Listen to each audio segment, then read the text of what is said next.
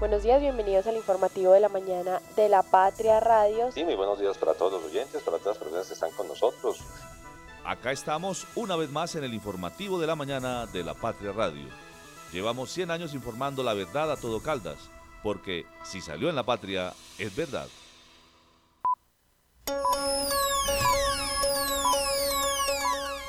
El informativo de la mañana en La Patria Radio. Eh, sí, con mucho orgullo nosotros hicimos la presentación en Sociedad de la propuesta de alumbrado navideño para Manizales 2023. Una propuesta demasiado, demasiado innovadora, demasiado novedosa, demasiado ambiciosa, con la que nosotros estamos, eh, hemos podido eh, atender el llamado del alcalde para que en la ciudad y en el alumbrado navideño desarrollemos el concepto de Manizales es Colombia. Entonces, en cinco, en cinco sitios emblemáticos de nuestra ciudad vamos a tener nosotros expuesta, exhibida la riqueza cultural, la riqueza paisajística, la riqueza natural en bosques, en fauna, en biodiversidad, en aves de todo nuestro país. Escuchábamos a Santiago Villegas, el gerente de la CHEC, ayer en la presentación del alumbrado navideño de Manizales que tendrá un recorrido por las regiones del país. El alumbrado navideño entonces del que ya les estaremos ampliando cómo se va a desarrollar en la ciudad. ¿Qué tal? Muy buenos días, saludo cordial, bienvenidos a todos los oyentes. Empezamos la información con que, como les decimos, recorre el país por las calles de Manizales con el alumbrado navideño. Empresa caldense habría defraudado al Estado en 4.211 millones de pesos en subsidios de pandemia. Sofía y Jacobo hacen sonar el himno de Caldas con dos oros más en los Juegos Nacionales y sin papel higiénico para competencias en Juegos Nacionales en Expoferias. Desde la cabina de la Patria Radio, el informativo de la mañana. Conduce Juanita Donato, con Liced Espinosa y el equipo de la redacción del diario La Patria.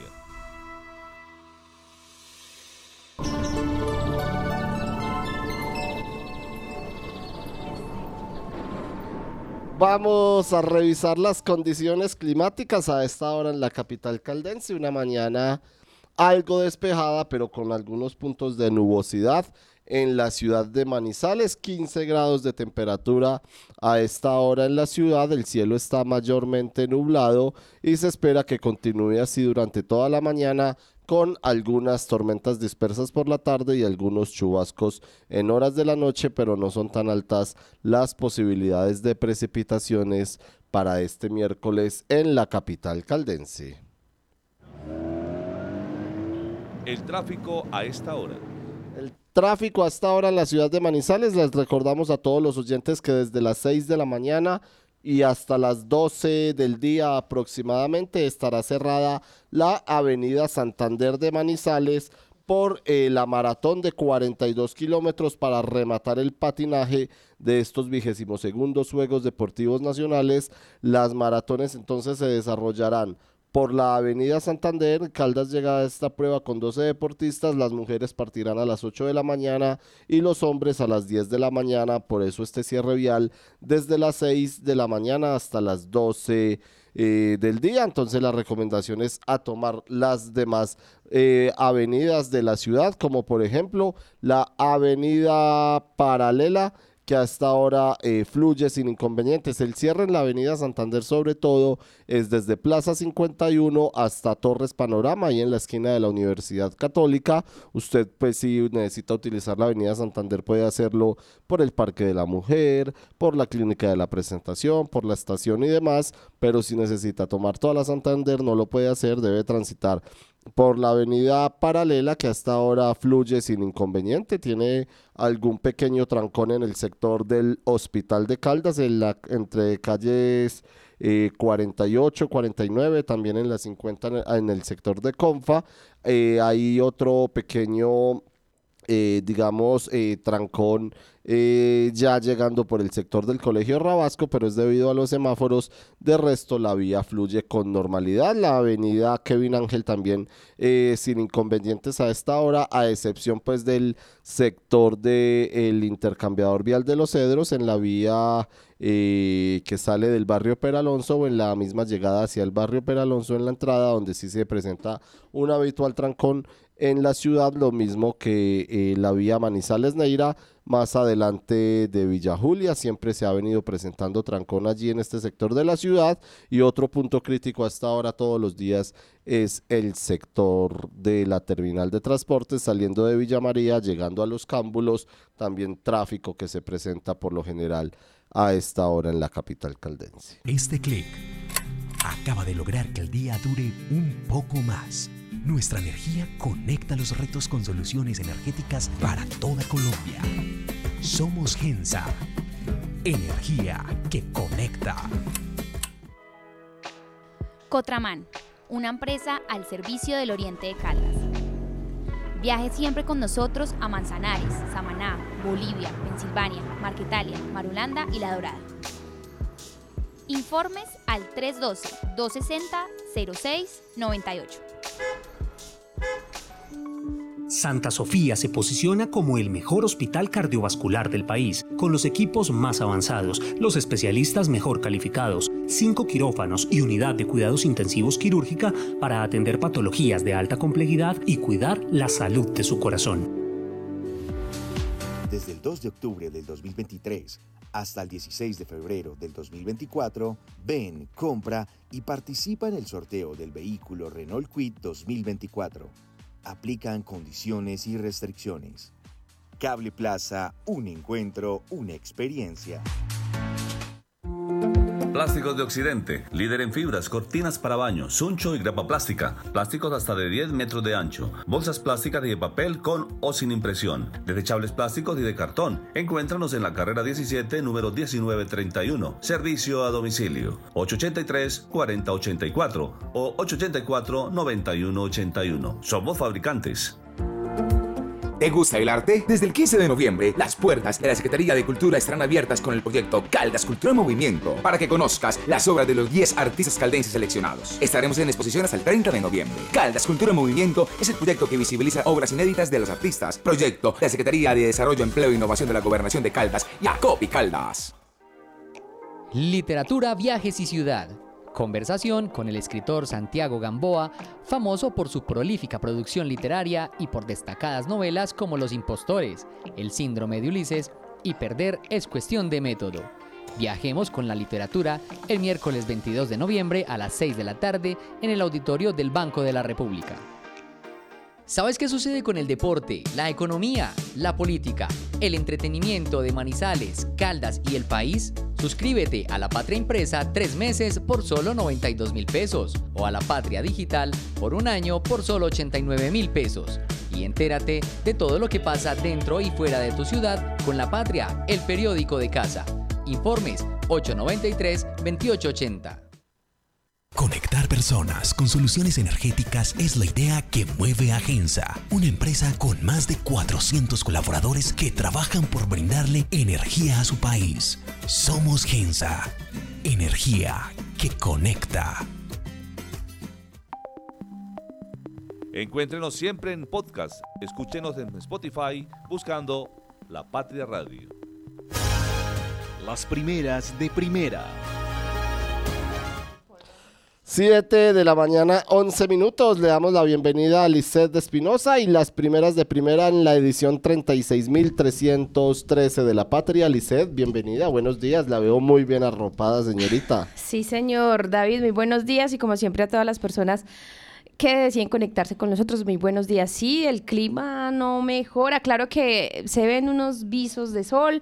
Esperemos que las condiciones ahorita, pues de verdad se mantengan agradables porque tenemos una competencia de patinaje. Usted ahorita mencionaba algunos cierres viales que vamos a tener. Así que todos muy invitados a salir ahí en la Avenida Santander para a ver a los mejores en patinaje. David, y como tenemos eh, de costumbre esta semana, pues el protagonista o los protagonistas son los deportistas que están participando en los Juegos Nacionales y Caldas sigue cosechando oros. Y es que ayer llegamos a, esa décima medalla dorada y es que el caldense Jacobo Puentes, en la imagen que tenemos en nuestra portada, pues se defiende de un ataque que le hace el vallecaucano Juan Herbey Caicedo.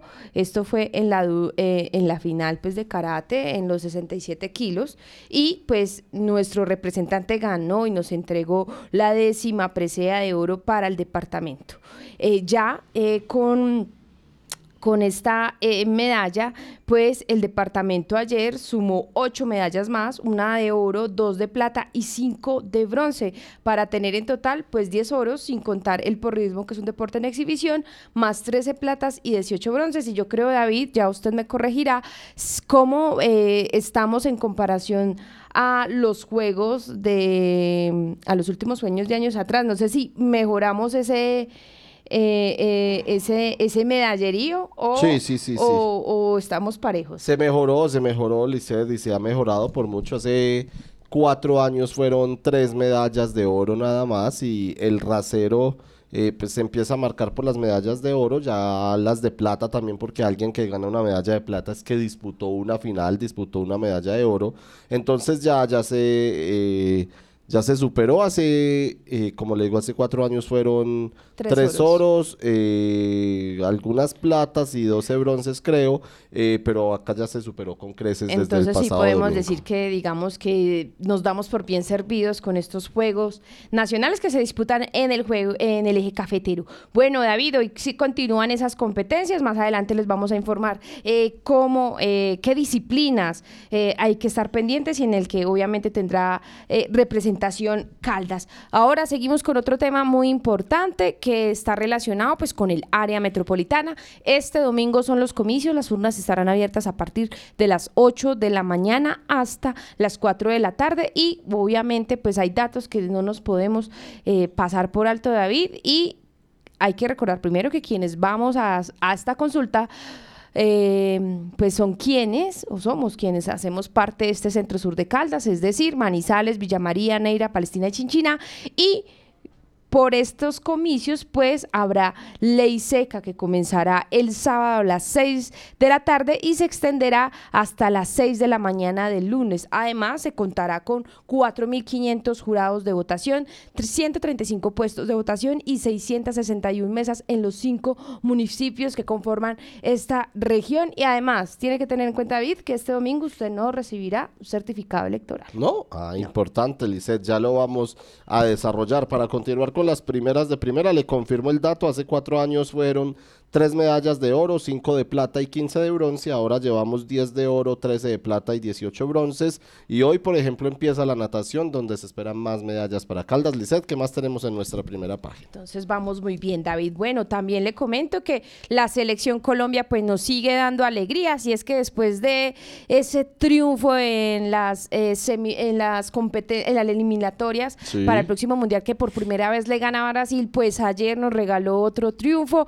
al Super superar en un gol a eh, Paraguay. Entonces, y fue un gol que marcaron muy temprano, David. Sí, sobre los 11 minutos. Entonces, pues David, seguimos sumando puntos y mejorando. Y ayer, pues lamentablemente el partido entre Argentina y Brasil, pues tuvo que ser cancelado al parecer hubo se demoró unos en minutos en empezar, sí. sí. Había problemas en la tribuna entre hinchas brasileños y argentinos en el estadio Maracaná, en el mítico Maracaná, y sí se retrasó eh, el partido varios minutos empezar y al final pues se pudo jugar y ganó Argentina 1-0. Perfecto, David. Bueno, y continuemos también con más. Tenemos un denuncie hoy que está relacionado pues con los juegos, pero es esa otra cara y es que los baños de Expoferias en donde se disputó allí el tenis de mesa, pues digamos que eh, quienes participaron en esta disciplina y quienes visitaron Expoferias pues se quejaron de algunos eh, elementos esenciales para usted, digamos, disfrutar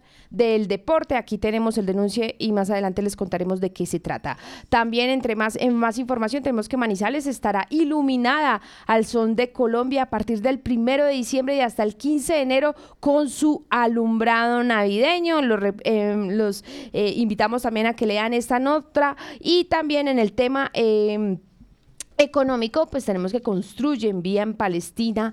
Eh, sí, a pesar pues, de que todavía se tenga esperanzas con el aeropuerto de Café. Y en materia judicial, pues una mujer habría soltado a su perro de raza eh, peligrosa para atacar a un policía en el Bosque Popular El Prado. Así es, Lisset. Los invitamos entonces a que revisen nuestra primera página de hoy y todo lo que tenemos en La Patria para ustedes. 24 páginas llenas de información. La frase del día. Francis Bacon nos dice, un hombre está dispuesto a crecer, a creer más bien aquello que le gustaría que fuera cierto. Lisette, hablamos acá de las creencias.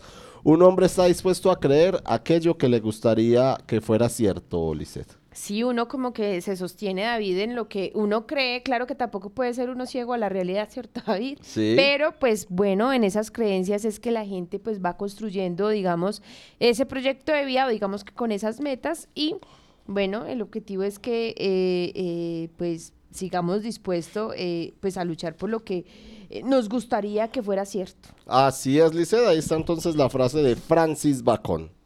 El editorial. El triunfo de Milei, un voto de castigo. Hablamos del nuevo presidente de los argentinos, lo que le espera al economista Javier Milei como presidente electo de Argentina para los próximos cuatro años es un camino de complejidades dependiendo de las decisiones que tome para dirigir este país, afectando el populismo que, tiene, que lo tiene en crisis, se definirá el futuro de su proyecto liberal y liberatorio. Si Milei acude a ejecutar reformas radicales como planteó en campaña, con seguridad llevará a este país a un periodo de profundos conflictos sociales y políticos, pero se inclina por una tendencia menos disruptiva, eh, decide aplazar ese radicalismo y eh, la baja y le baja su soberbia y se ve, y se va por la línea de algunas fuerzas de derecha que lo apoyan como la del expresidente Mauricio Macri eh, y se reducirían esos riesgos. ley llega a estrenarse en el libertarismo en la historia de la humanidad, como él mismo lo dijo, una tendencia que ha venido ganando terreno entre ultraliberales que ven en el Estado el mayor y el mayor mal y consideran que todo puede, puede ser privatizado.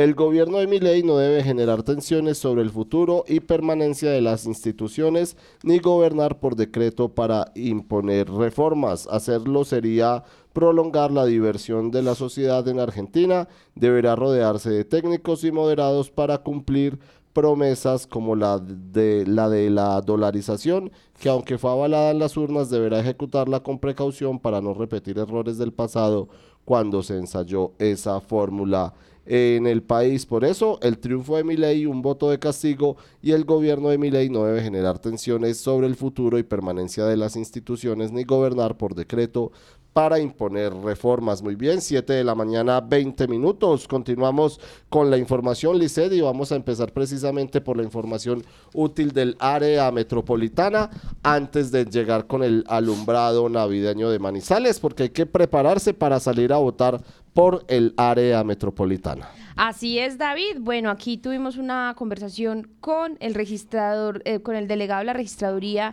Nacional del Estado Civil eh, por Caldas, que eh, es em, el señor José Duarte, y él pues nos da, digamos, nos da un un, em, un, resumen de lo que vamos a tener este fin de semana y una vez lo escuchemos a él, continuamos con otros puntos que tenemos en el informe de hoy.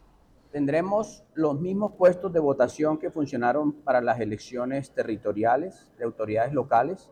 En estos cinco municipios serán un total de 135 puestos de votación.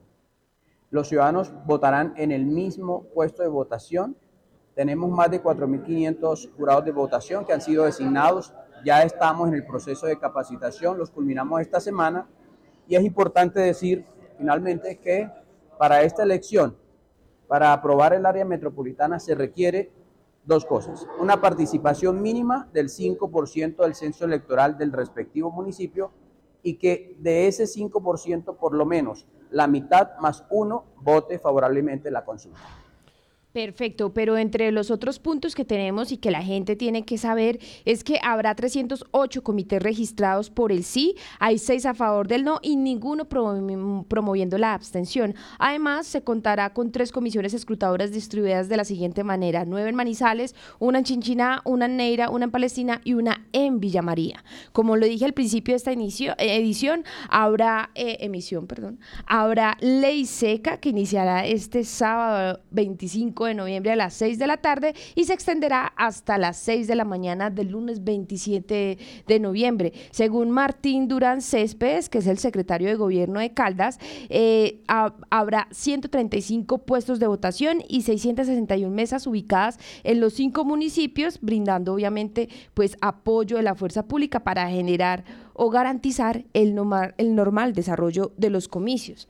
Además, eh, hay algo muy importante aquí, David, y algo que se preguntaba mucha gente, es si usted o uno una vez vote la consulta va a recibir ese certificado electoral. Pues le comento que no ¿Y por qué? Pues porque la ley especifica que una consulta popular, por tratarse de un mecanismo de participación y no una elección, pues los sufragantes no reciben un certificado electoral porque al ser una consulta, la abstención es una forma de participación política que incide en el resultado de la jornada democrática.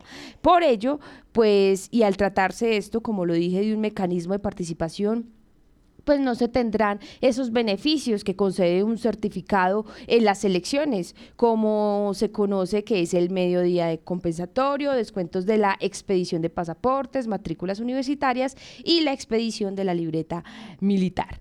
También tenemos en el informe de hoy pues dos códigos QR en el que invitamos que ustedes con sus celulares pues los escaneen primero para conocer si fue designado como jurado de votación para esta consulta que se realizará este domingo o también para conocer pues cuál es ese puesto de votación porque recordemos que eh, puede eh, cambiar sí el número de mesa porque pues recordemos que eh, son menos em, participación por tratarse de una consulta. Entonces también, pues muy invitados todos a que de verdad eh, se informen y a que salgan a votar. Como lo dijo el registrador delegado, pues se necesita ese 5% de cada uno de los municipios para que esta área metropolitana, el centro sur de Caldas, sea aprobada. Así es, Lisset. También los invitamos a que eh, revisen la página 17 de público de hoy, en donde encontrarán el censo electoral de cada uno de los municipios involucrados en la región centro-sur de Caldas, el 5% que se necesita de votos y la mitad de ese 5% eh, o la mitad más uno que sea aprobada. Liced, ahora nos vamos a recorrer el país por las calles de Manizales. ¿Por qué? ¿De qué se trata este recorrido que vamos a hacer, Liced? Por las calles de la capital caldense eh, para recorrer el país con el alumbrado navideño. Pues David, le comento porque por qué vamos a recorrer en el país por las calles de Manizales, pues simplemente porque pues el alumbrado navideño está inspirado en Colombia.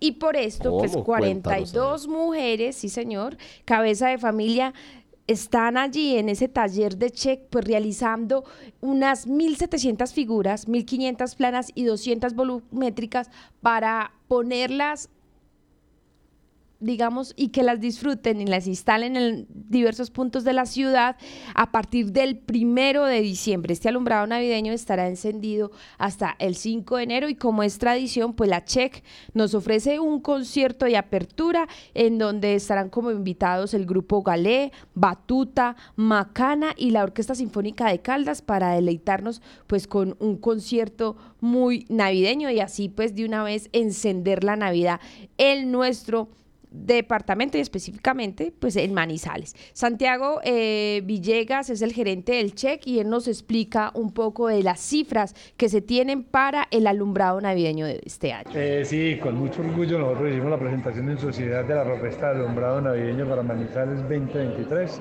una propuesta demasiado, demasiado innovadora, demasiado novedosa, demasiado ambiciosa, con la que nosotros estamos, eh, hemos podido eh, atender el llamado del alcalde para que en la ciudad y en el alumbrado navideño desarrollemos el concepto de Manizales es Colombia. Entonces, en cinco, en cinco sitios emblemáticos de nuestra ciudad vamos a tener nosotros expuesta, exhibida la riqueza cultural, la riqueza paisajística, la riqueza natural en bosques, en fauna, en biodiversidad, en aves de todo nuestro país. En Chipre tendremos la región Caribe, exaltando la cumbia, exaltando eh, la riqueza de la Sierra Nevada de Santa Marta, las comunidades indígenas, en Ciudad Perdida, en la, en la Sierra Nevada, eh, la riqueza arquitectónica y paisajística de, de, todo Cartagena, las murallas, la Torre del Reloj, Getsemaní, etcétera, pero también toda esa riqueza eh, cultural de la cumbia y todo lo, todo lo que alrededor es, pero también toda la riqueza de nuestro mar Caribe, en, en, en, fauna y en biodiversidad. En el Parque del Agua eh, estará la región pacífica y estarán los pescadores, estarán los, los bosques, estará la, toda, toda esa exuberancia del Pacífico. en el centro de la ciudad tendremos la región andina, el Cóndor, región cafetera, el, el Jipao eh, eh, y, todo el bambuco y todo lo que, todo lo que nuestra región andina encierra. En el sector de Milán tendremos nosotros eh, expuesta la región de la Orinoquía con los cerros Mavicur, el caño de siete colores, el, el, caño cristal, el caño de los siete colores, pero también toda su riqueza y, eh, eh, arqueológica, toda esa riqueza natural, toda la, biodiversidad y en la, en en la Glorieta San Rafael emblemática tendremos expuesta toda la Amazonía y todo lo que, toda esa riqueza natural que, que, ella, que ella refleja. Y esa propuesta viene complementada con la iluminación de otros sitios, por ejemplo, el Boulevard de la 48, en donde estamos seguros que emocionaremos los corazones de manizaleños propios, también, pero también de todos los, de todos los visitantes, porque allá tendremos eh, una exposición, una exhibición de la celebración en familia de la Navidad de la, la, elaboración de los buñuelos, la construcción del árbol de Navidad, el armado del árbol, el empacado de regalos, eh, toda la disposición de la mesa, la cena navideña, la novena y todo lo que, todo lo que hay alrededor de la Navidad con unas figuras de muy alto impacto, de muy, muy bonitas, eh, que necesariamente van a embellecer estas zonas y van a cumplir ese objetivo de alegrar los corazones de propios y extraños este año, a partir de cuándo vamos a tener la iluminación de, de, la ciudad y cuál es el valor. El acto de encendido de la Navidad va a desarrollarse el primero de diciembre en un concierto, con un concierto de la, de la, en la Plaza de Bolívar eh, y, el, y, el, y el alumbrado estará encendido hasta después de ferias, hasta pasadas las ferias de Manizales, eh, que por hoy, este año, pues por el calendario, vamos hasta el 15 de enero más o menos y eso nos va a permitir mucho tiempo, muchas personas, muy alto impacto y mucho orgullo y mucha felicidad alrededor del alumbrado. La inversión fue en Manizales de 4.150 millones de pesos aportados por eh, Alcaldía de Manizales, INVAMA y Aguas de Manizales, cuatro entidades que han aportado su talento, su entusiasmo, su compromiso para regalarle a la ciudad el mejor alumbrado de la totalidad de su historia. Sí, están confirmados. Vamos a tener un talento local, este grupo Macana, que, que viene haciendo un trabajo demasiado bonito, demasiado importante, muy profesional. Eh, un poco para traernos eh, algo de la cultura y de, la, y de, la, y de las tradiciones de, de, del país. Vamos a tener también a Batuta eh, con la Sinfónica haciendo una, una, una, una presentación espectacular, excepcional también sin ánimo de chiviarlos, un poco pues como muy alineado al concepto del alumbrado navideño y en el cierre tendremos al grupo Galé que lleva tantos años animando la rumba de todos los colombianos. Y... Gerente, este año también vamos a tener la presentación de la feria en, en la Plaza Bolívar en concierto conjunto. ¿Qué te dijo el alcalde? No, entonces usted. Muchas gracias por acompañarnos. 7 de la mañana, 31 minutos. Continuamos con la información. Como lo decía Lisset, serán 1.500 eh, piezas planas y 200 volumétricas las que se tendrán en este alumbrado navideño. Las piezas se fabrican en el taller de la Check en Maltería. En total son eh, 1.700 figuras, como les decimos, 1.500 planas y 200 volumétricas. Asimismo, 55 personas se ocupan de las labores técnicas y administrativas de construir estas figuras para el alumbrado navideño que será encendido la próxima semana. El primero de diciembre, entiendo, viene siendo el jueves de la próxima semana. Así es, el viernes más bien de la próxima semana, ese día se encenderá el alumbrado navideño en la capital caldense, pero nuestro compañero Luis Fernando Trejos habló también con varias eh, de las mujeres, de las madres cabezas de hogar eh, que construyen, que diseñan estas piezas y, adecu y adecúan y acomodan estas piezas para el alumbrado navideño. Vamos a escucharlas.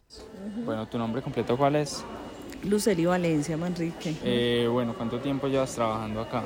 Estoy desde el 11 de octubre. ¿Y es tu primera vez trabajando acá? Sí, sí, la primera vez. Bueno, ¿cómo has visto tú el movimiento durante eso, este tiempo que llevas acá trabajando?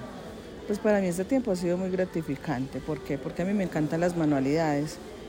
Aparte, mmm, el trabajo es hermoso porque es muy bien elaborado, es, es muy bien hecho y todas nos nos esmeramos para que las cosas queden bien hechas y porque aparte no estamos trabajando para nosotros, sino para la ciudad y para todos los visitantes, la gente que viene de Colombia a ver los alumbrados de Manizales. Entonces es muy gratificante ver cómo el trabajo que se está haciendo pues se va a exhibir y, y vamos a ver todos los frutos de lo que hemos realizado durante este tiempo.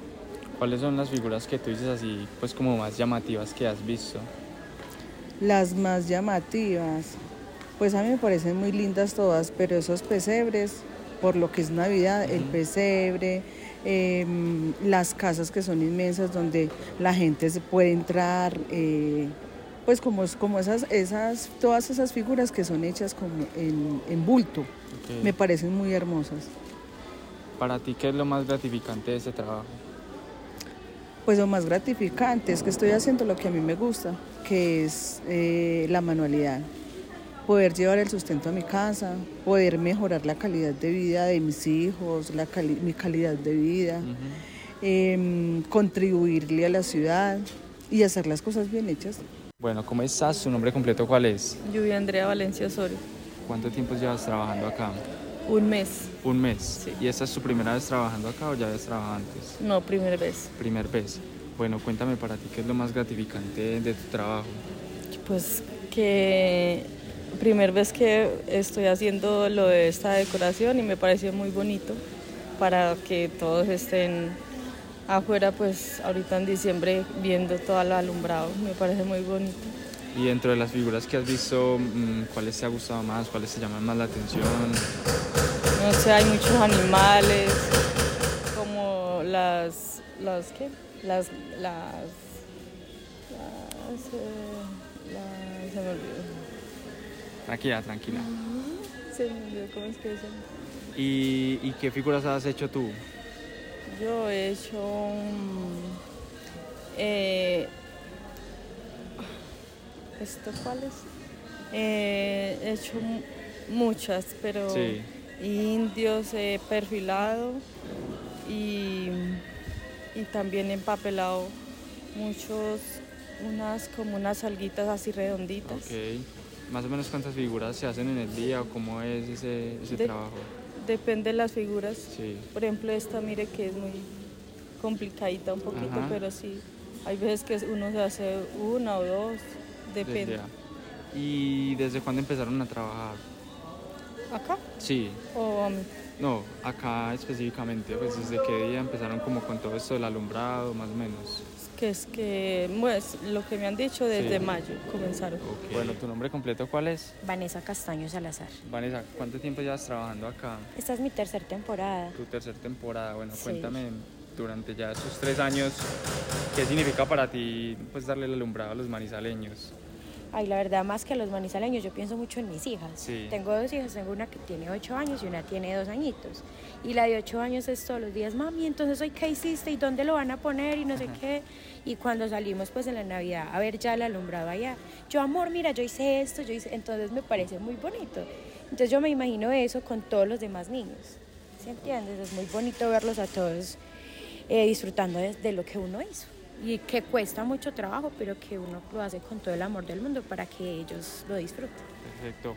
¿Y para ti qué es lo más, lo más bonito de tu trabajo? Lo más bonito de mi trabajo, pues el saber que le damos vida a la, a la Navidad, saber que, que las manos de todas estas mujeres acá por todo este tiempo le da vida a lo que tantas personas disfrutan en la calle. Sí. Es muy bonito eso y más este año que el alumbrado va a estar tan bonito, eh, entonces va a ser más gratificante todavía.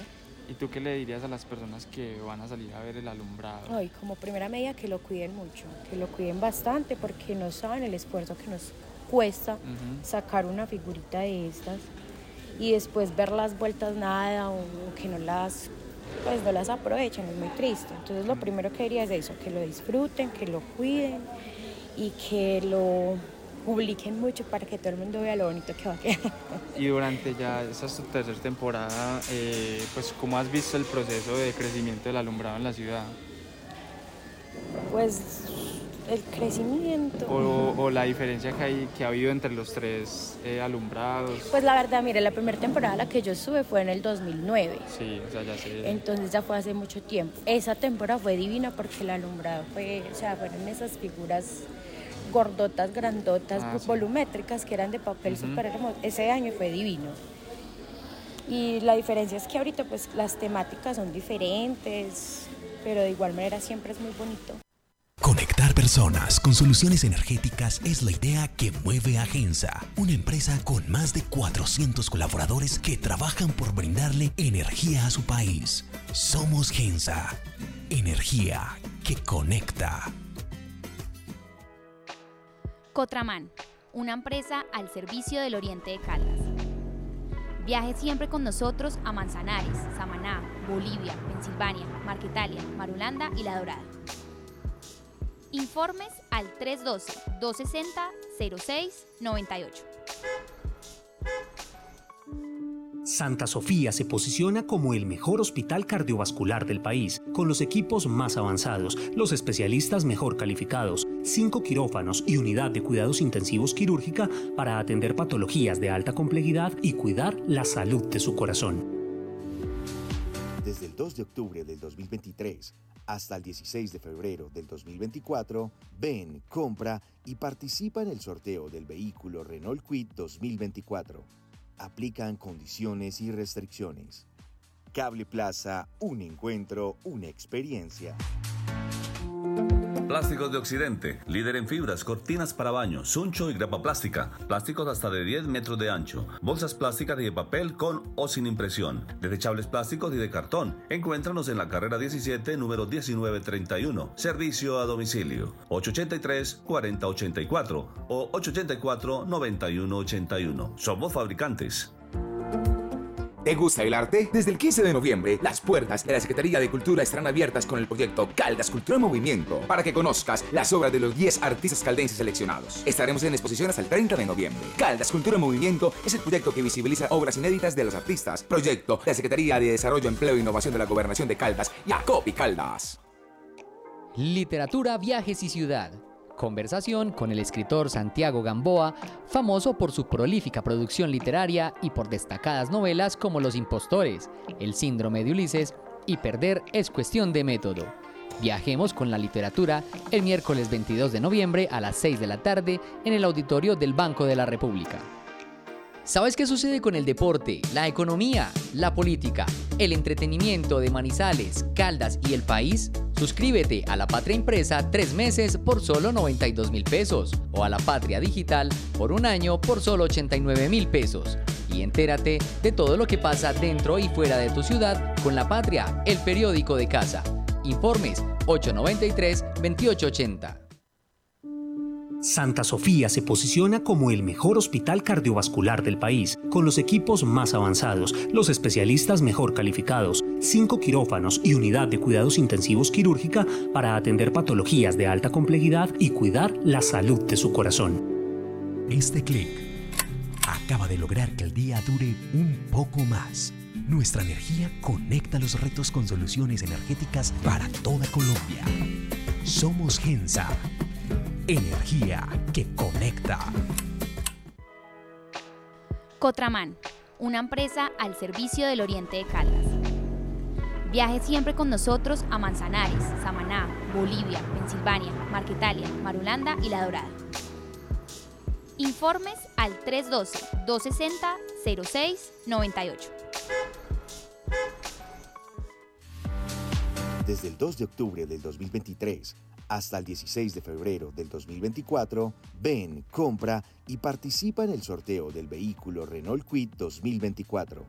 Aplican condiciones y restricciones. Cable Plaza, un encuentro, una experiencia. Plásticos de Occidente, líder en fibras, cortinas para baño, suncho y grapa plástica, plásticos hasta de 10 metros de ancho, bolsas plásticas y de papel con o sin impresión, desechables plásticos y de cartón. Encuéntranos en la carrera 17, número 1931, servicio a domicilio, 883-4084 o 884-9181. Somos fabricantes. Los deportes. Juntos es mejor, un solo corazón. Oh, oh, oh, oh, oh, oh. El eje es pasión, un solo corazón. Oh, oh, oh. Somos uno, somos el eje, somos pasión. 7 de la mañana. Juntos es mejor. 43, Un solo corazón. Ahí voy, ahí voy, ahí voy. 43 minutos. Ha afinado la voz, don Kevin. Don Osvaldo. Iré, iré a Yo Me Llamo. Buenos días, señor. ¿Cómo está usted? ¿Cómo me le ha ido? Bienvenido a la información deportiva, a don Osvaldo Hernández Buritica. ¿Qué tal, director? ¿Cómo le va? ¿Qué ha hecho, director? Eh, Excelente. ¿O ya en propiedad? No, no, encargado mientras la directora Juanita Donato dice París. Un abrazo a Juanita que está en París. en París, así es, sigue Sí. disfrutando de su periodo de vacaciones. La semana pasada está en Madrid. Sí. Madrid con Dinamarca. Exactamente. Exactamente, bueno, y acá estamos al frente del cañón con toda la información para todos los oyentes y acá con la información deportiva porque Caldas desde el sábado pasado viene sumando medallas de oro consecutivamente en estos Juegos Nacionales. Exactamente, ayer sumó ocho medallas, una de oro, dos de plata y cinco de bronce, que habla efectivamente de la regularidad que está teniendo el deporte. Y me encanta, me encanta que aparezcan los jóvenes, como ayer que vimos un chico como Jacobo Puentes, como antes, como la medianoche de antes de ayer, eh, Sofía Cárdenas en karate en el Coliseo Santa Inés y ganó la medalla de oro en comité menos de 67 kilos y eso es muy bonito para el deporte de Caldas. Eso habla de los progresos que tiene el deporte de Caldas en todas sus modalidades, porque ya lo hablábamos ayer David, Sí. como en patinaje, en patinaje artístico de carreras, en triatlón, ahora en karate, en ciclismo han aparecido estos deportistas jóvenes ganando medallas y de oro. Qué bueno, Jacobo que es de Villa María Caldas, un, un deportista joven, 21 años. nada más. 21 años apenas, o sea que tiene tres o cuatro juegos por delante para, bueno. para hacer eh, deportes. 21 años, eh, un estudiante de diseño gráfico eh, que estaba buscando, ¿sabe qué? Emprendimiento. Él trabaja personalmente y quería una plática para montar un negocio y mire, a él le cayó la plática también, seguramente que le va a caer para montar su negocio. Seguramente así es, ahí le llegó la plática. Vamos a escucharlo, usted habló con él. Sí, señor, Jacobo Puentes, la segunda medalla de oro para Caldas en el karate de los Juegos Nacionales y la décima en el consolidado de estas justas. Jacobo, ¿qué significa esta medalla? mi familia. Es algo por lo que estoy trabajando demasiado, algo a lo que se lo dedico a mi familia, que es quien ha estado ahí. Todo es por ellos, por mi hermanita, por mi mamá, por mi abuela, mi madrina, mi tía, por todas ellas. Eso significa para mí esa medalla. Difícil, ¿no? Sí. Un trabajo de años, de muchas pérdidas. La primera medallita de juego, la primera medalla de oro. Fue muy difícil. ¿Llegó pensando en ella o no cuando llegó a Juegos? Todos los días, todos los días me levantaba pensando en ella, queriendo tenerla, queriendo ganarla. Me visualizaba cada parte del combate, cómo metía los puntos. Todos los días la pensaba. ha- hablemos del combate tan, tan complejo por la diferencia tan estrecha, ¿no? empezando por el peso. Siempre esa categoría me han doblado en, en fuerza, en peso, pero voy a demostrar que no es, tan, no es tan, tan necesario la fuerza. La estrategia, el ser constante, disciplinado, es lo que me llevó a sacar. Fue un combate muy trabajado, con esa persona siempre me he encontrado, siempre me ha ganado, pero no fue. Ahí estaba Jacobo, el medallista de oro, don Osvaldo. La segunda, reiteramos, en karate de los Juegos Nacionales, como usted lo mencionaba, Sofía Cárdenas, la abanderada de Caldas, ganó la primera medalla para Caldas en estos Juegos Nacionales, la décima oficial y la undécima incluyendo porrismo. Exactamente, y Caldas suma en el medallero general, suma 10 oros, 13 platas y 18 bronce para un total de 41 medallas a portas de lo que hoy es hoy. Hoy tiene que ser un día fuerte para el deporte Caldas. Hoy, mañana y pasado mañana, porque entran tres deportes fuertes en los que en los que se aspira efectivamente a ganar metales dorados, que son pesas, natación y billar, que hoy termina eh, a tres bandas y ahí está nuestro subcampeón del mundo, nuestro campeón del mundo, Uberney Cataño, el ancermeño. Qué bueno, qué bueno. Pero aparte de don Osvaldo, eh, eh, de estos deportes, esperando por supuesto esas buenas noticias para el departamento de Caldas, también continúa la gloria con los deportistas del departamento, porque los segundos y los terceros también han ganado medallas. Dos platas y cinco bronces ayer, David. Si quiere hacemos un recorrido así. Por favor. Rapidito, mire, una medalla muy bonita que se repite eh, es la medalla de balonmano. Hace 3, 4 años se consiguió en Bolívar, 2019, la medalla de bronce de balonmano y ayer efectivamente Calda le ganó al Valle del Cauca y ganó efectivamente su medalla de balonmano, su medalla de bronce en balonmano y creo que es un logro muy importante. 31-27 ganó el equipo de balonmano ayer en la ciudad de Armenia. Exactamente, el ciclismo femenino de pista eh, remató muy bien con Luisa Fernanda Naranjo y Natalia Carmona. Se subieron al, al podio eh, como terceras de la Madison. Perdieron con Lina Hernández, con las paisas de Lina Hernández y Elizabeth Castaño.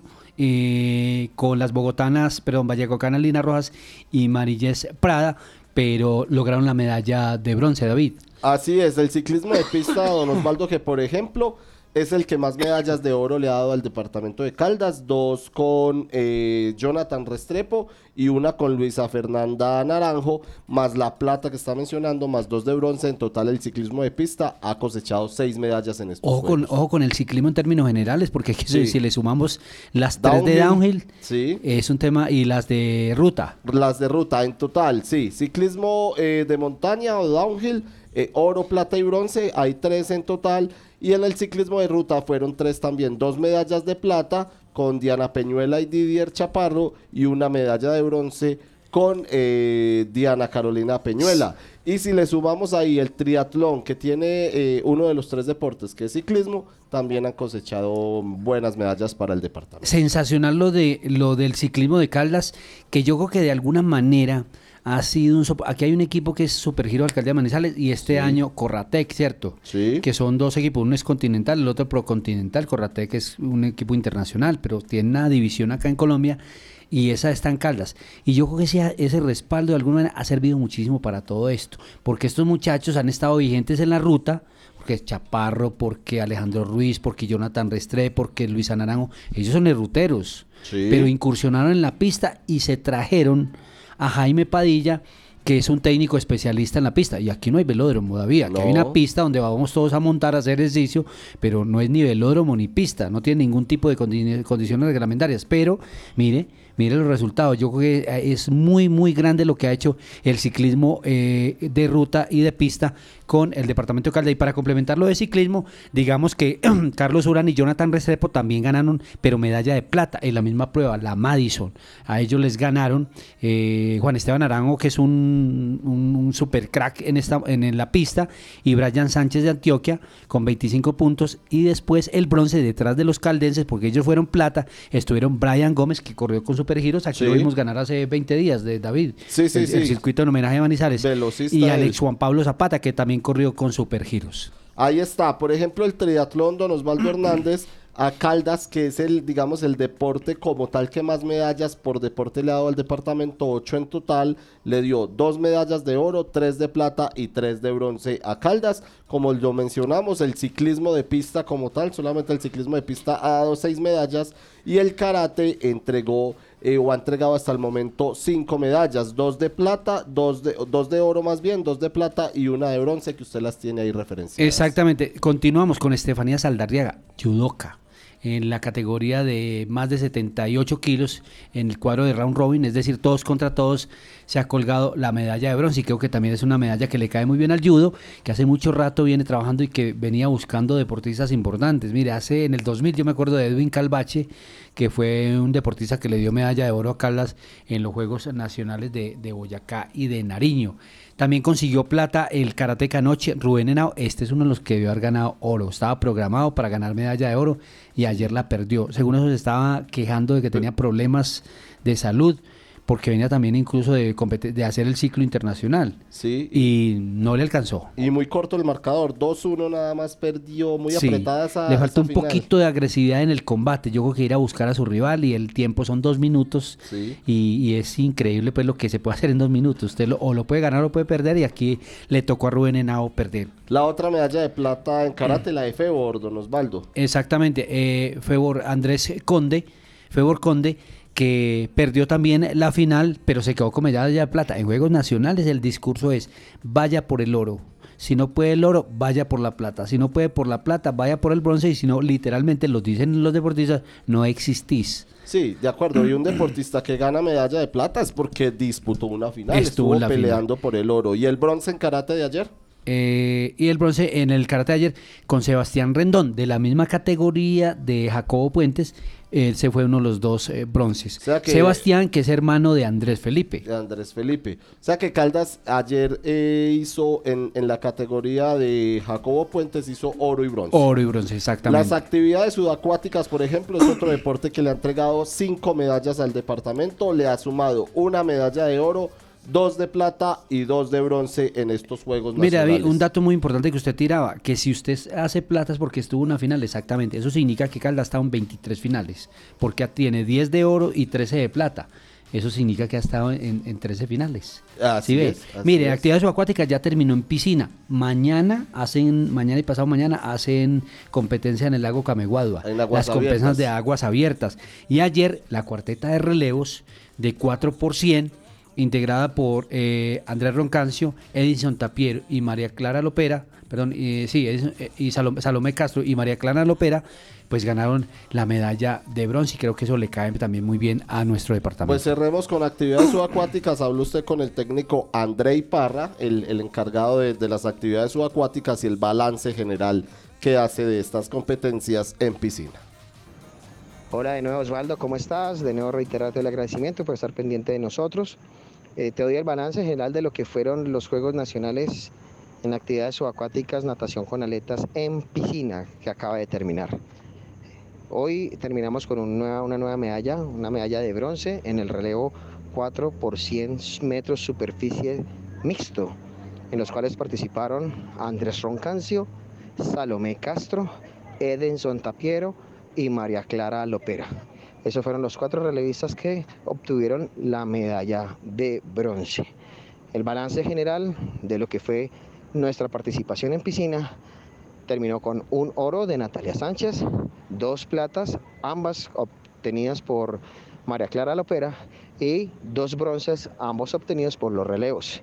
Los anteriormente mencionados y en el primer, relevo, que fue el de 4x200, eh, solamente hubo un cambio que fue Joana Alegría por Salomé Castro. Ese es el balance general de nuestras pruebas de piscina. Para nosotros, ¿qué sigue? Viene las pruebas de aguas abiertas que se disputarán el jueves y el viernes. Ahora vamos a salir para nuestro punto de concentración en Chinchiná, en Palestina, eh, más precisamente que va a ser nuestro hotel de concentración para las competencias que van a ser en el malecón Camegualba de Chinchiná. Y mañana estaremos en entrenamiento y como te dije, vamos a empezar ya las competencias el jueves y el viernes próximo, lo que es aguas abiertas, para ya culminar el deporte y las actividades acuáticas, modalidad natación con aletas, en estos Juegos Nacionales Deportivos Eje Cafetero 2023. 7 de la mañana, 56 minutos, don Osvaldo, para que cerremos este bloque de piscina, de natación. Empieza hoy en Pereira la natación de carreras para Caldas, natación eh, también que tendrá eh, su oportunidad de sumar medallas para el departamento. Mire, hicimos una nota hoy en el periódico que está en todas las plataformas y contamos lo siguiente.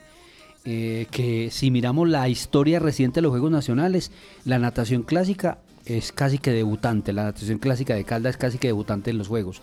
Y hay un referente en la historia de Caldas en natación clásica que se llama Carlos Ignacio Henao, que ganó cinco medallas de oro en los Juegos Nacionales de Neiva en 1980. Ojo, pues ganó cinco medallas de oro.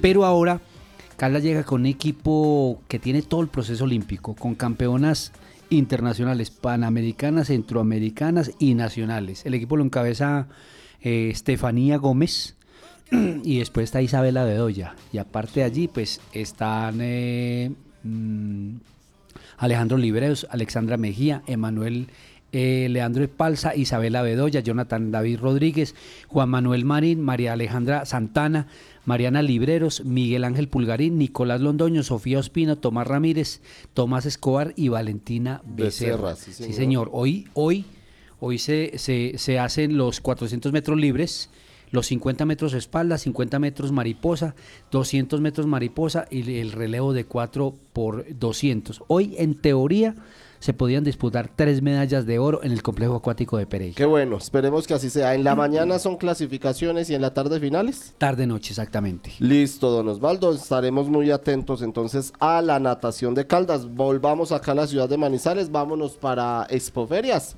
Empezó el billar en Expoferias eh, y vamos a atacar duro con Caldas. Hablaba usted de Uberney Cataño. Exactamente, porque hoy termina, hoy termina ya hoy, hoy ya hay medallas en la modalidad de tres bandas donde está compitiendo Uberna y Cataño, que tiene una hoja de vida con torneos nacionales e internacionales muy importante. Entonces hoy habrá que ir a vaya- vayamos a apoyar a nuestros deportistas, ya están todos compitiendo y el turno para hoy es para Uberna y Cataño, que es, eh, muy importante. Escuchemos a- a- a- al delegado Francisco Javier Suárez, Rodríguez. sí. Suárez, Suárez, perfecto. Bueno, Francisco, ¿cómo está integrada la nómina de Caldas? Bueno, Caldas es fuerte en bola 9 por equipos e individual con eh, Rubén Darío Gamba y Giovanni Muñoz. Es muy fuerte el equipo en la modalidad de, de billar tres bandas, pues tenemos la carta magna de nosotros que es Uberney Cataño y, y- y está Jaime Arbeláez por Caldas en tres bandas. Y en femenino tenemos a Sandra Buitrago con Andrea Caballero en la modalidad individual de bola 9. Y por equipos pues también juegan. Y en la modalidad de libre está Angélica, Angélica Arenas, que juega en dos modalidades también. Billar a tres bandas femenino y, y juega en billar libre, carambola libre. Ya que tenemos como unas buenas opciones de, de medalla. Sí, Caldas siempre en Villar ha dado medalla. Esperamos que este año no sea la excepción, pues, y, y yo sé que posiblemente le estamos apuntando a cinco medallas. 8 de la mañana eh, en punto ya, las 8 de la mañana y ahora vamos a escuchar a la presidente eh, o presidenta más bien de la Federación de Billar y también la directora del campeonato en estos vigésimos segundos Juegos Deportivos Nacionales en Expoferias, Carolina Giraldo eh, Portelas, la presidenta quien nos habla un poco más de cómo se va des- o cómo se está desarrollando el torneo. Eh, este torneo que estamos jugando, ¿cuántos participantes tiene? ¿Cuántas delegaciones? ¿Qué modalidades están eh, desarrollando?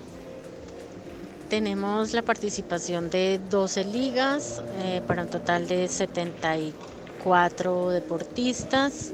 Estamos jugando en las modalidades de billar a tres bandas, individual, femenino y masculino y por equipos femenino y masculino.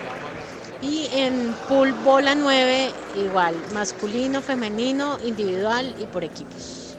Doctora, eh, veo uno que, que el billar se ha mantenido y, o, o qué tanto ha crecido en, en los últimos tiempos. eh, creo que como que tiene mucha acogida. Bueno, el billar siempre es un deporte que atrae mucho, mucho público. Eh, los resultados que en los últimos años hemos demostrado a nivel internacional pues nos ha hecho posicionarnos como la mejor federación eh, a nivel panamericano y hace atractivo el espectáculo pues siempre traerá muchos seguidores a ver a sus mejores deportistas como están en este momento acá reunidos los mejores del país. Eh, ¿Cuáles son las expectativas que tienen en estos juegos? Como de resultados, de, de tener los- los deportistas listos contra los torneos internacionales. Mm, Bueno, con este pues estamos cerrando el ciclo deportivo de juegos, estamos también cerrando año, pero eh, la Federación Colombiana de Billar el próximo año, finalizando febrero, iniciando marzo, eh, tiene a cargo y pues asignado y depositada la confianza en nosotros por la Unión Mundial de Billar. Vamos a, realiz- a realizar la Copa Mundo en la ciudad de Bogotá uno de los eventos más grandes. Es un ciclo de siete que se hacen en el año y pues vamos a tener el placer de abrirla en este país. A nivel de federación, ¿cómo ven ustedes eh, la Liga de Caldas? La Liga de Caldas es mm, muy fuerte, eh, tiene deportistas reconocidos internacionalmente, como pues ustedes decían, su subcampeón del mundo, que es Uberney, y eh, Pool, el Pool también ha demostrado resultados tres de este año. Realmente ha sido un buen año para Caldas. En la Parada Nacional de Bogotá tuvo muy buenos resultados. eh, Andrea, subcampeona. Eh, lo de Chía, el equipo, el equipo masculino de pool también tuvo medalla de plata. Me decían que hubo una dificultad con el meta para poder empezar el torneo. Como una tutela. ¿Cómo se resolvió eso? Eh, no, temas, temas legales, eh, cumpliendo pues los, los tiempos y los y los términos, mm, los términos que establece la ley, pero ya en este momento están en juego. 8 de la mañana, 3 minutos. Ahí escuchábamos a Carolina Portela Contreras, la presidenta de la Federación Colombiana de Billar y la eh, directora de este eh, torneo en los Juegos Nacionales, don Osvaldo. Exactamente, recordemos que ya está cerrada la Avenida Santander para lo que es la maratón. Aquí están los campeones del mundo. Si usted quiere ver los patinajes, esos patinadores que vemos siempre cada ocho en competencias internacionales, pues asómese a la Avenida Santander que ahí los, ahí los ve a todos. A las 8 de la mañana están partiendo las mujeres, o sea, Maratón, en estos instantes. 42 kilómetros. 42 kilómetros y a las 10 de la mañana lo harán los hombres hasta las 12 del día. David, ¿usted sabe por qué llaman maratón? ¿Por qué la maratón es de 42 kilómetros? No, señor, explíqueme usted. Porque las primeras Olimpiadas en Grecia, ¿cómo le parece está que don Kevin Campiño? En las primeras Olimpiadas, 42 kilómetros, era de 40 kilómetros. Y entonces hicieron la prueba de 40 kilómetros, pero el rey, que, se, que era el que iba a premiar, se enfermó. Entonces, para que pudiera premiar, llevaron la carrera hasta el castillo donde él vivía, y dos kilómetros más, y efectivamente la premiaron. Entonces, por eso siempre quedó de 42 Y marcó kilómetros. 42 kilómetros. Gracias, don Osvaldo, por la historia. Bueno, antes de escuchar una, una nota que hizo usted con el subdirector de los Juegos Nacionales, eh, ¿empezaron más deportes de Caldas o se siguen desarrollando más Res- deportes hagamos de un Caldas? resumen aquí rápido. vea. El fútbol ayer le ganó a Bolívar un gol por cero y se clasificó a las semifinales que son mañana en el Estadio Palo Grande. Ya de la cancha sintética se pasa a la cancha, eh, a la cancha que Del al estadio. estadio. Palo Grande. Caldas va con Valle del Cauca, eh, David. eh, Sí. Caldas va con Valle del Cauca y, y Bogotá con Antioquia. Con Antioquia, Exactamente, es. esas son las semifinales mañana. Caldas va a las 2 de la tarde, yo pensé que iba en el de fondo. Y en la programación va a las 2 de la tarde. El otro, el otro partido a las 4 de la tarde. En microfútbol, hoy la última fecha, Caldas va frente a Bogotá. Frente a Bogotá, exactamente, a buscar la clasificación. Sí, a buscar la Todavía no tiene que clasificación. asegurar la clasi- la clasificación porque se recuperó. Caldas había perdido con Quindío, le ganó anoche a Cundinamarca a Cundinamarca. 3-1. Exactamente, y ahora se, la- se verán las caras esta noche, 7 de la noche. Con Bogotá, con que ha perdido los dos partidos. Exactamente. Sin embargo, no está del todo eliminado. Sí, digamos que en el fútbol de salón eh, femenino todavía es, perdóneme el término, muy primario, muy experimental. Entonces se ven, se ven los equipos muy parejitos, pero por el lado bajo, si me Sí, permite ese sí, sí. Y juega mucho la, la cabeza en, en las jugadoras y los errores. Exactamente. Ayer eh, la selección Caldas eh, pues, iba perdiendo, luego empató y, y- y como pasó con los hombres, eh, un gol le dio otro aire y, y para continuar después de largo y conseguir este. Exactamente, el voleibol que está disputando en Pereira ganó ayer su primer partido. Estoy hablando del voleibol femenino. Le ganó a Bogotá 3 por 0 y creo que ese es un arranque importante porque recordemos que en, los deportes de conjunto de los juegos son 4 y 4, 8 equipos 4 y 4. Hay que ganar los dos primeros para entrar con solidez a la segunda fase. Y en el deporte de Don Kevin Campiño, que es la gimnasia rítmica, pues eh, no se avanzó solamente hasta los 16 avos de final. Vamos a escuchar al profe James López, el técnico de la selección Caldas femenina de fútbol de salón y el balance que hizo después de la victoria ante Cundinamarca. Profe James López, técnico de la selección Caldas femenina de fútbol de salón, bienvenido a la Patria Radio. Sensaciones luego de esta victoria en la segunda fecha. Hola David, muchas gracias por acompañarnos. No, sensaciones positivas, un buen trabajo las niñas. Ayer trabajamos bien, no concretamos, tuvimos errores puntuales que nos cobraron. Creo que hoy afinamos eso y gracias a Dios se nos da el resultado. Profe, empezar perdiendo, ir desde atrás. ¿Qué les dijo usted en ese entretiempo para que remontaran y rápidamente marcaran en el segundo? Ah, Yo siempre les digo a ellas que cuando uno tiene que ganar tiene que ser más ordenado, tiene que tener paciencia, que si uno trabaja bien las cosas se le dan y gracias al Señor pues hoy podemos sumar estos dos puntos y nos tiene peleando para llegar a una semifinal. Profe, ahora que hay que ganar o ganar o ya los dos, eh, los, el otro equipo está eliminado, Bogotá. No hay que ganar, nosotros tenemos que salir a ganar, pensar en que hay que sumar los cuatro puntos para afianzarnos en la clasificación. Les tocó cambiar hoy un poco el estilo de juego, ustedes son más de elaborar y bombear más un poco para poder llegar. Sí, claro, a veces cuando las marcas son tan ajustadas, el desgaste físico de las deportistas va siendo mella, entonces toca cambiar a veces los trabajos estratégicos. Profe, y finalmente, si no se sufre no vale, lo vemos sufriendo mucho en el banco. Lo de Caldas siempre es así, es algo sufrido, pero es algo lindo, es algo que, que nos apasiona y siempre estaremos ahí pendientes para, y disponibles para que el fútbol de Salón de Caldas dé de la talla a nivel nacional. Profe James, muchas gracias y éxitos este miércoles. Muchas gracias a ustedes. 8, de la mañana, 8 minutos, don Osvaldo. Mire, y rápidamente estábamos haciendo un contacto con Cali con, para hacer un reconocimiento a la Liga Caldense de Ciclismo, a su presidente Jairo Acevedo. Le ha tocado remar, a veces los dirigentes muestran los buenos o los malos resultados, pero la gente no sabe lo que tienen que vivir por dentro. A Jairo le ha tocado duro. Jairo, ¿cómo le va? Jairo Acevedo, presidente de la Liga Caldense de Ciclismo, ¿cómo le va? Bienvenido a La Patria Radio. Hola Osvaldo, para ti, para toda la mesa, muy buenos días. Bueno, felicitaciones por lo que ha hecho. Creo que el ciclismo ha hecho una campaña brillante en los Juegos Nacionales y permítame ese adjetivo, Jairo.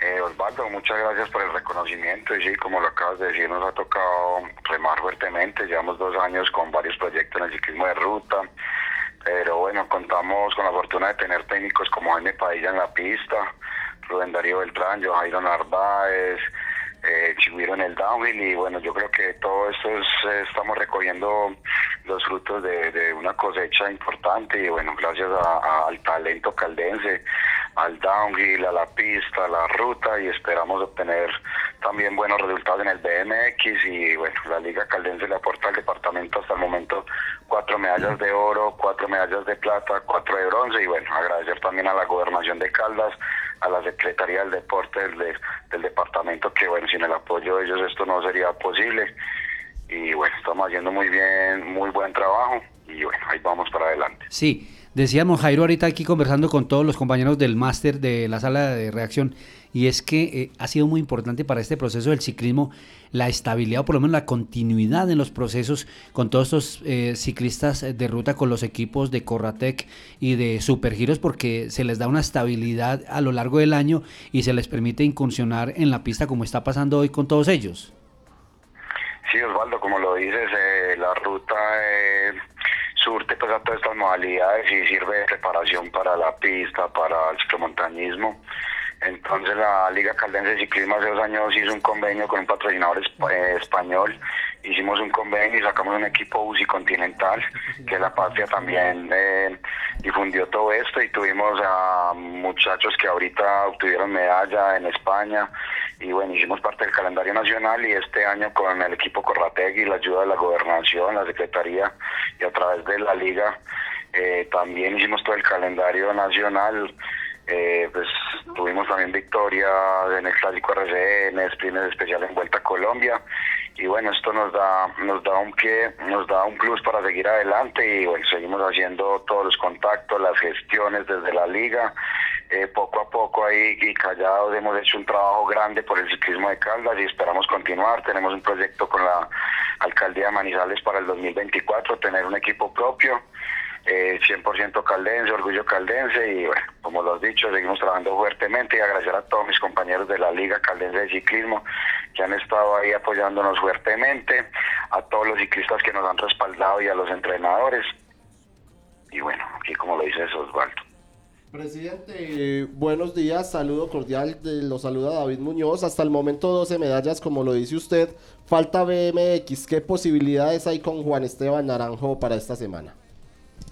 Eh, muy buenos días, un saludo muy especial y sí, como lo dices, tenemos a Naranjo y a Zuleta, que la Gobernación, la Secretaría y la Liga hicieron una gran inversión en ellos, preparaciones en Europa, Copas del Mundo, entonces, no, con ellos esperamos contar, estar en las finales y ya pues también en, ya todo depende de cómo se vayan dando las cosas, pero yo creo que podemos estar ahí en el medallero, entonces seguir sumando, seguir aportándole al departamento y bueno, también aprovecho para agradecerles a todos ustedes en La Patria que son amigos del ciclismo, han mostrado ahí todo el trabajo, todos los logros y por estar pendiente en estos juegos y a través de todo el año. Pues presidente, nos alegra muchísimo, usted también, porque eh, le ha dado una imagen muy bonita, además que sabemos y conocemos de sus ejecutores, un hombre transparente y honesto que ha trabajado muy bien por el ciclismo de Caldas. Un abrazo y muchas gracias. Bueno, no, a ustedes muchas gracias y bueno, gracias por el reconocimiento y esto lo que hace es que nos motiva a seguir trabajando por el ciclismo caldense. Muy bien, 8 de la mañana, 12 minutos y cerramos esta información deportiva, don Osvaldo, con el subdirector de los Juegos Nacionales, Andrés Felipe Rendón, también karateca caldense, que esta semana eh, lamentablemente no le alcanzó para llegar a la, a la medalla en individual, pero espera hacerlo en equipos. Exactamente, y de alguna manera es la terminación de una carrera deportiva. Estamos hablando de Juegos Deportivos Nacionales. Son siete juegos, siete participaciones. Ganó siete medallas, ganó una de bronce, una de plata y cinco de oro. Y creo que ese es el palmarés que le deja un deportista muy grande a nuestro departamento y que hoy hace carrera parte dirigencial. La verdad, Andrés Felipe Rendón, con las charreteras que tiene, tranquilamente puede orientar el deporte de Calda o el deporte de Manizales. Andrés Felipe Rendón, deportista, subdirector de los Juegos. Andrés, eh, bueno, esta experiencia deportiva en los Juegos, ¿qué le marcó? Bueno, eh, pienso que los Juegos Nacionales para mí, estos Juegos Nacionales para mí han sido un desafío en todos los, a todos los niveles. Eh, no solamente el hecho de venir a la competencia, sino el el, proceso para poder llegar. Eh, encontrar horarios de entrenamiento para poder hacerlo no fue, no fue sencillo, sin embargo lo hice. Llegué, me sentí muy bien en la competencia, pude descansar el día antes, dormí todo el día y llegué y traté de hacerlo lo mejor posible.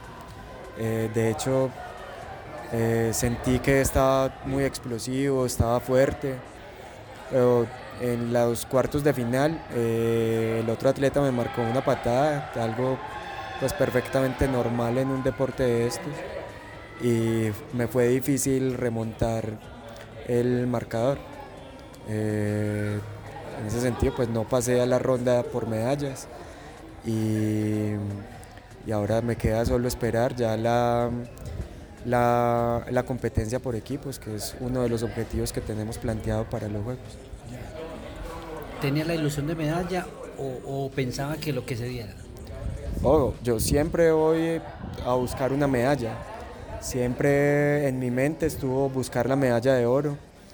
Eh, sin embargo, pues la competencia se dio de esa manera. Eh, lo mejor fue que mis hijas estuvieron ahí, me vieron, Antonia a la primera vez que me veía competir, ya Violeta me había visto en algunas oportunidades, pero, pero tenerlas a las dos junticas fue para mí algo muy bonito. Eh, me sentí muy acompañado, la gente estuvo apoyándome todo el tiempo, incluso cuando terminó la competencia, eh, yo estaba pues triste pues, por no haber ganado, pero, pero mi familia y toda la gente que me quiere estaba acá apoyándome. Eh, me sentí tranquilo, pues llegué al hotel y, Ya uno empieza a pensar en todo lo que pasó, cómo pasó, y uno hace, pues hice un análisis de, de todo, del antes, del durante, el después. Y la verdad es que yo estoy muy tranquilo con lo que, con lo que hice. eh, y nada, estoy con- contento. Sé que mañana vamos por otra medalla y es otra, otra historia distinta. Andrés, han pasado 23 años de aquella medalla en, en Boyacá, ¿no? Cuando, digamos, de alguna manera entra usted a los Juegos Deportivos Nacionales.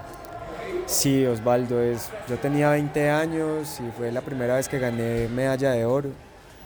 De ahí, digamos que era muy joven y no sabía lo que había ganado, porque no, yo pensaba que era un evento normal, pero a medida que ha pasado el tiempo y que pude ganar otras, eh, fui dándole un valor mucho más importante a los Juegos Nacionales. Y ahora eh, que estoy en estos Juegos en, en- dos roles, eh, me doy cuenta que mi medalla en estos Juegos no es tanto, no era tanto el metal, sino que era algo más inmaterial en todo lo que le he podido aportar al proceso.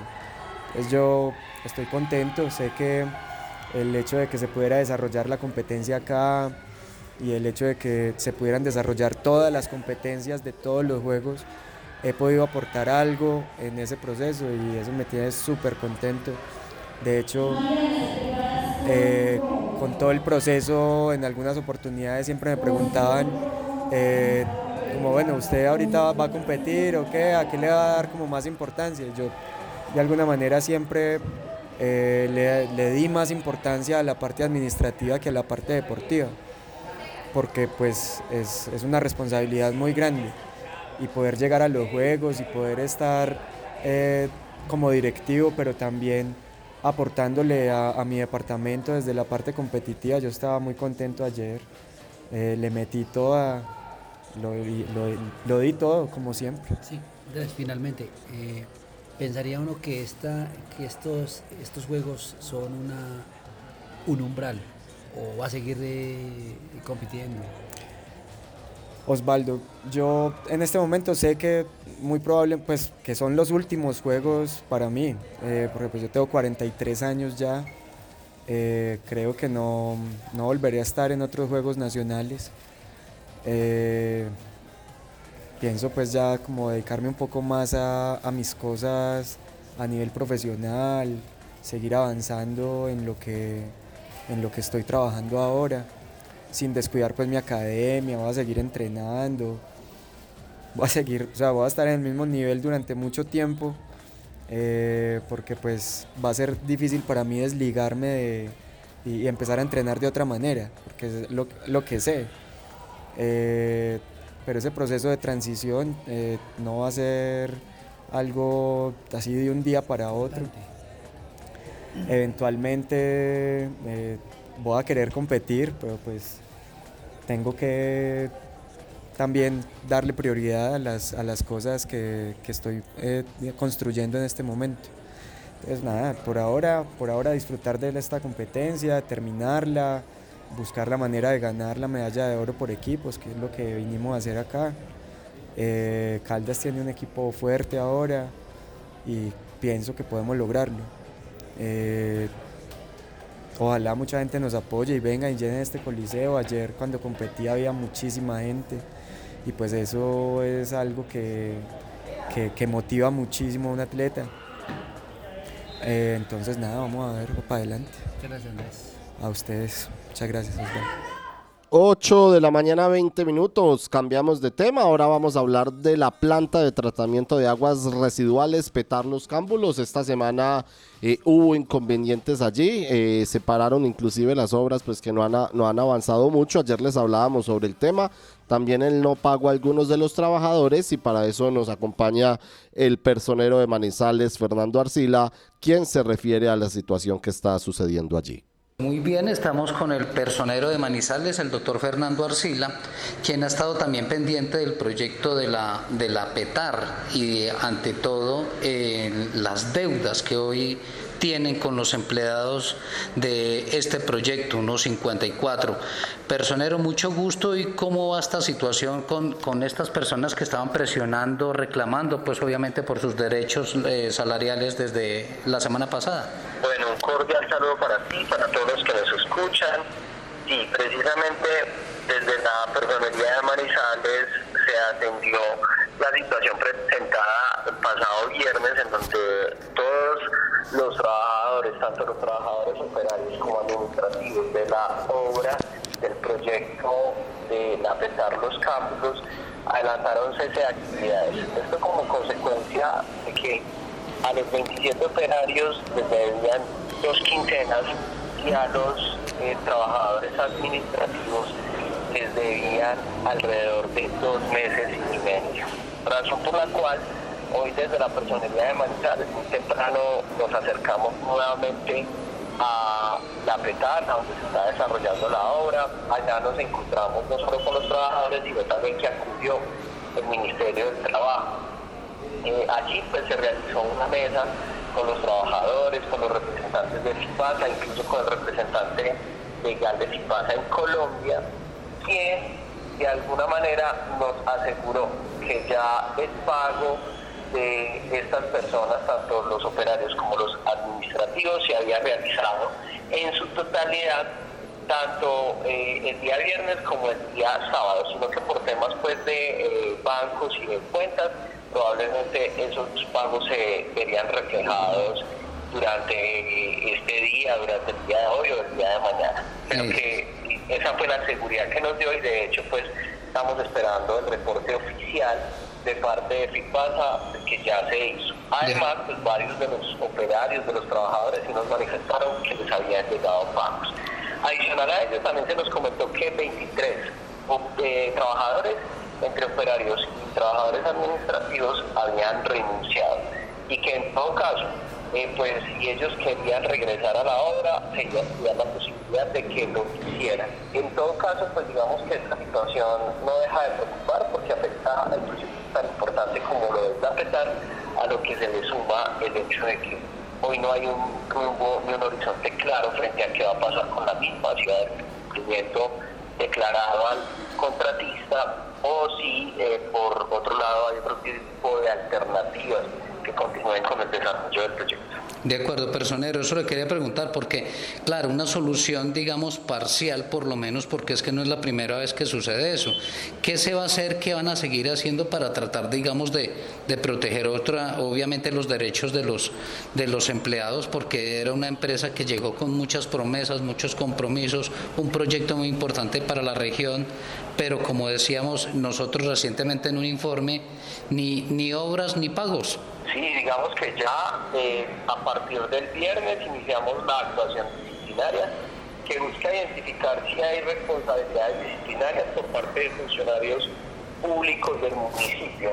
Eso digamos que en materia disciplinaria porque antes estábamos actuando de manera preventiva. Pero también digamos que frente a las situaciones que se vayan presentando, pues la personería va a acudir a los mecanismos constitucionales, a seguir presentando las quejas ante el ministerio y por supuesto a seguir requiriendo al interventor y particularmente al supervisor que es funcionario público, funcionarios de agua, para que ejerzan el control respectivo, porque hay algo importante que mencionarle a la ciudadanía, es que este tipo de obras tienen control interno incluso, es decir, tienen un control tanto del supervisor que pertenece a la entidad pública contratante, en este caso Aguas de Manizales, como un control desde la interventoría, quienes de manera recurrente debe hacer las gestiones y hacer los requerimientos para que se cumplan con las obligaciones. Entonces vamos a estar muy pendientes de ellos y acompañando a los trabajadores. De hecho ya tenemos contacto con los trabajadores también para cuando hayan situaciones como estas se denuncien de manera inmediata. Pero es que ese no es el sentido y no es el deber ser. Y lo que llamamos acá es que no nos van a presentar situaciones como estas que lo único que hacen es atrasar un proyecto tan importante de ciudad. 8 de la mañana 25 minutos y le damos la información a nuestro compañero, la bienvenida más bien a nuestro compañero Diego Hidalgo con la información judicial de hoy. David, con los buenos días para usted, para todos los oyentes de La Patria Radio para todas las personas que se conectan ahora a través de nuestras redes sociales. con la mejor información del eje cafetero y de Caldas, sobre todo en materia judicial. Le cuento que tenemos de, de variedad de temas. Tenemos uno muy preocupante de algo que ocurrió en el Bosque Popular del Prado, según nos reporta y nos narra la policía de Manizales. Cuenta que eh, este fin de semana una mujer acudió donde ellos a poner la queja porque otra mujer que tenía un perro de, raza especial, de cuidado especial, eh, había, eh, había soltado este animal que no tenía bozal y la había mordido. Cuando los uniformados fueron a, a hablar con la dueña del canino, eh, al parecer, como les digo, según narra la policía, esta señora soltó el perro para que atacara a uno de los uniformados y lo mordió en una de las piernas. Adicional a eso, la dama luego fue y atacó a otro uniformado. En este momento tuvieron que usar la, pistola Taser para poderla reducir. Eh, hubo una audiencia por violencia contra el servidor público y la señora quedó libre, vinculada al proceso, debe pagar un comparendo, debe llegar a una negociación con el policía afectado para indemnizarlo o para repararlo, pero obviamente pues seguirá adelante con, este caso. Además el perro eh, terminó en manos del GARA que pues, determinará luego cuál es la suerte de este animal. Preocupante pues esa situación, eh, tener más cuidado con eso. Recuerden que hace poco tuvimos eh, la triste noticia de lo que ocurrió dentro de un hogar sustituto en Villa María y no queremos que se repitan ese tipo de situaciones acá en el departamento. También tenemos eh, información de un caso en el que un hombre secuestró a su expareja, la abordó en un, en un paradero del centro de Manizales, la llevó amenazada con arma blanca a una residencia, la obligó a tener relaciones sexuales. Afortunadamente, pues después de tres días lograron rescatar a esta mujer, capturaron al hombre en flagrancia. Eh, hubo unos chats amenazantes que el hombre le envió a ella antes y todas estas pruebas fueron llevadas a, audiencia. Logró el, el fiscal que este sujeto aceptara cargos y va a recibir una condena por secuestro simple de acceso carnal violento. Ahí pueden encontrar toda la historia de lo que fue este caso. Y por último tenemos también información de un proceso que se sigue contra eh, la representante legal y el contador público de una empresa de Cada Manizales que fueron acusados en una audiencia que duró tres días y nueve horas. Es decir, pues fue durante tres días y sumaron eh, nueve horas eh, las tres días de audiencia, donde se legalizó la captura, se se les imputaron cargos y se pidió medida de aseguramiento. ¿De qué los acusan? De haber eh, cometido artimañas para engañar al Estado, para engañar al Ministerio de Hacienda y mostrar como si, si hubieran sido afectados durante la pandemia del 2020 en sus empresas, pidiendo los auxilios que entregaba el gobierno para pagar las nóminas y pagar las primas. Eh, esta empresa no se dedicaba a contratar personas, lo que hacía era eh, usar a independientes que acudían a ella para comprar la seguridad social o para adquirir la seguridad social y ellos con esos documentos eh, los hacían pasar como empleados para poder cobrar estos subsidios que entregaba el gobierno. Según el fiscal de Bogotá, el fiscal especializado 21 que vino de Bogotá, eh, eh, el robo, según lo califica él, puede alcanzar a los 4.200 millones de pesos. Y se usaron unas 1.300 personas que pagaban esta seguridad social como eh, independientes los usaron como si fueran empleados para ellos poder cobrar eh, todo este dinero. Eh, todo empezó, todo se descubrió porque quisieron jugarle sucio a un taxista y este puso una tutela y de ahí empezó toda la investigación. Ahí pueden encontrar toda esa información, es una historia larga, pero es una historia muy interesante y que muestra pues el nivel de corrupción que se maneja en este país en algunos aspectos. Ahí pueden contar toda la historia y saber qué pasó con estas personas. Eso es todo por hoy, David. Mañana nos vemos nuevamente, nos escuchamos con nuevas noticias. Y así cerramos el informativo de la mañana de la Patria Radio. Gracias a ustedes por estar con nosotros.